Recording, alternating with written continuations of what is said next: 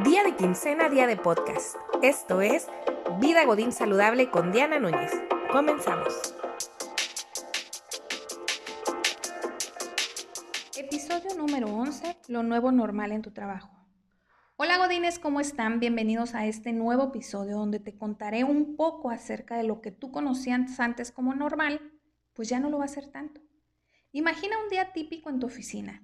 Llegas, saludas, a veces de mano o con un hola, a veces de beso, quizá algunas veces hasta de abrazo. Vas por café a la cafetera o llenas tu botella de agua. Quizá hasta una platicadita te echas en lo que otros están desayunando en su descanso.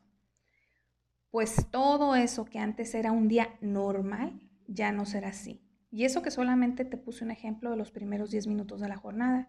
Ahora tus primeros 10 minutos y todo tu turno en general serán un poco distintos. Mi objetivo con este episodio no es asustarte. Lo que quiero lograr es que estés informado de lo que ahora será la nueva normalidad en tu trabajo y que no está de más decir, entiendas la importancia de seguir con las nuevas políticas de seguridad e higiene que supongo tu empresa está preparándose para implementar a partir del primero de junio. Cabe mencionar que todo lo que te diré aquí son recomendaciones generales que por ende variarán dependiendo de varios factores, como por ejemplo el estado de la república donde te encuentras, el giro industrial en el que trabajas y por supuesto el tamaño de la empresa. Voy a empezar por el principio, y es algo que nuestro Lord López Gatel ha estado repitiendo en varias ocasiones. Y digo Lord porque por supuesto que soy miembro activo del club de fans. Por lo que te hago la siguiente pregunta digna de una fan gatelista. ¿Cómo se transmite el COVID? Pregunta básica para ser fan. La respuesta es así, achú. Al momento de estornudar o de toser, esa saliva, baba o partículas caen sobre la superficie en la que te encuentras.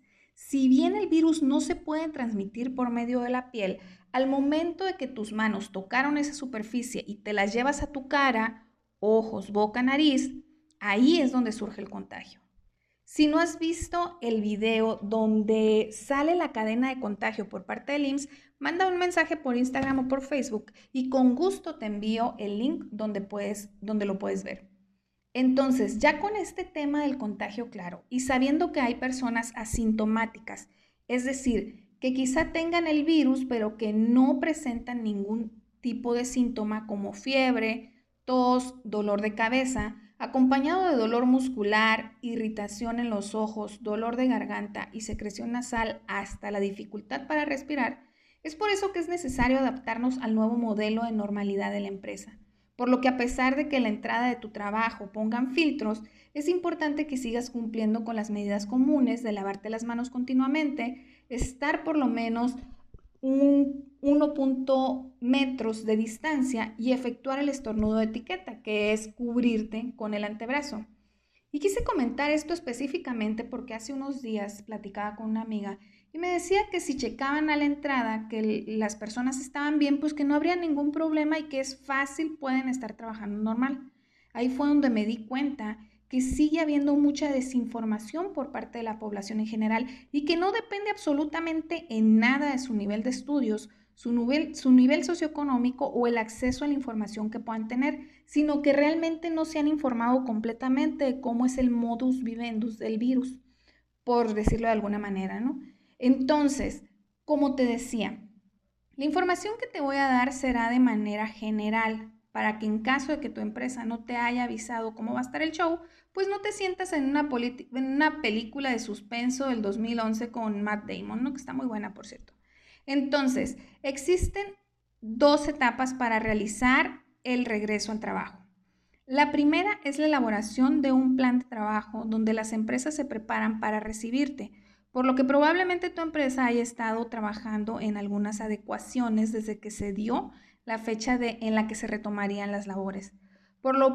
Como por ejemplo, adecuar las instalaciones, poniendo barreras o separaciones físicas entre los espacios de trabajo, señalamientos entre los espacios que sí puedas ocupar con el fin de cumplir la medida del 1.5 de distancia, ventilación, organizar horarios, que no todos estén al mismo tiempo, que se pueda tener espacio suficiente para cumplir con las medidas de distancia, tener una puerta de entrada, una puerta de salida, crear las nuevas políticas e informarte cuáles son, entregarte el equipo suficiente para que estés protegido, para que realices tus actividades, realizar limpieza constante, por lo que quizá te entregue un kit de limpieza para tu espacio, entre otras medidas que dependerán de cada empresa.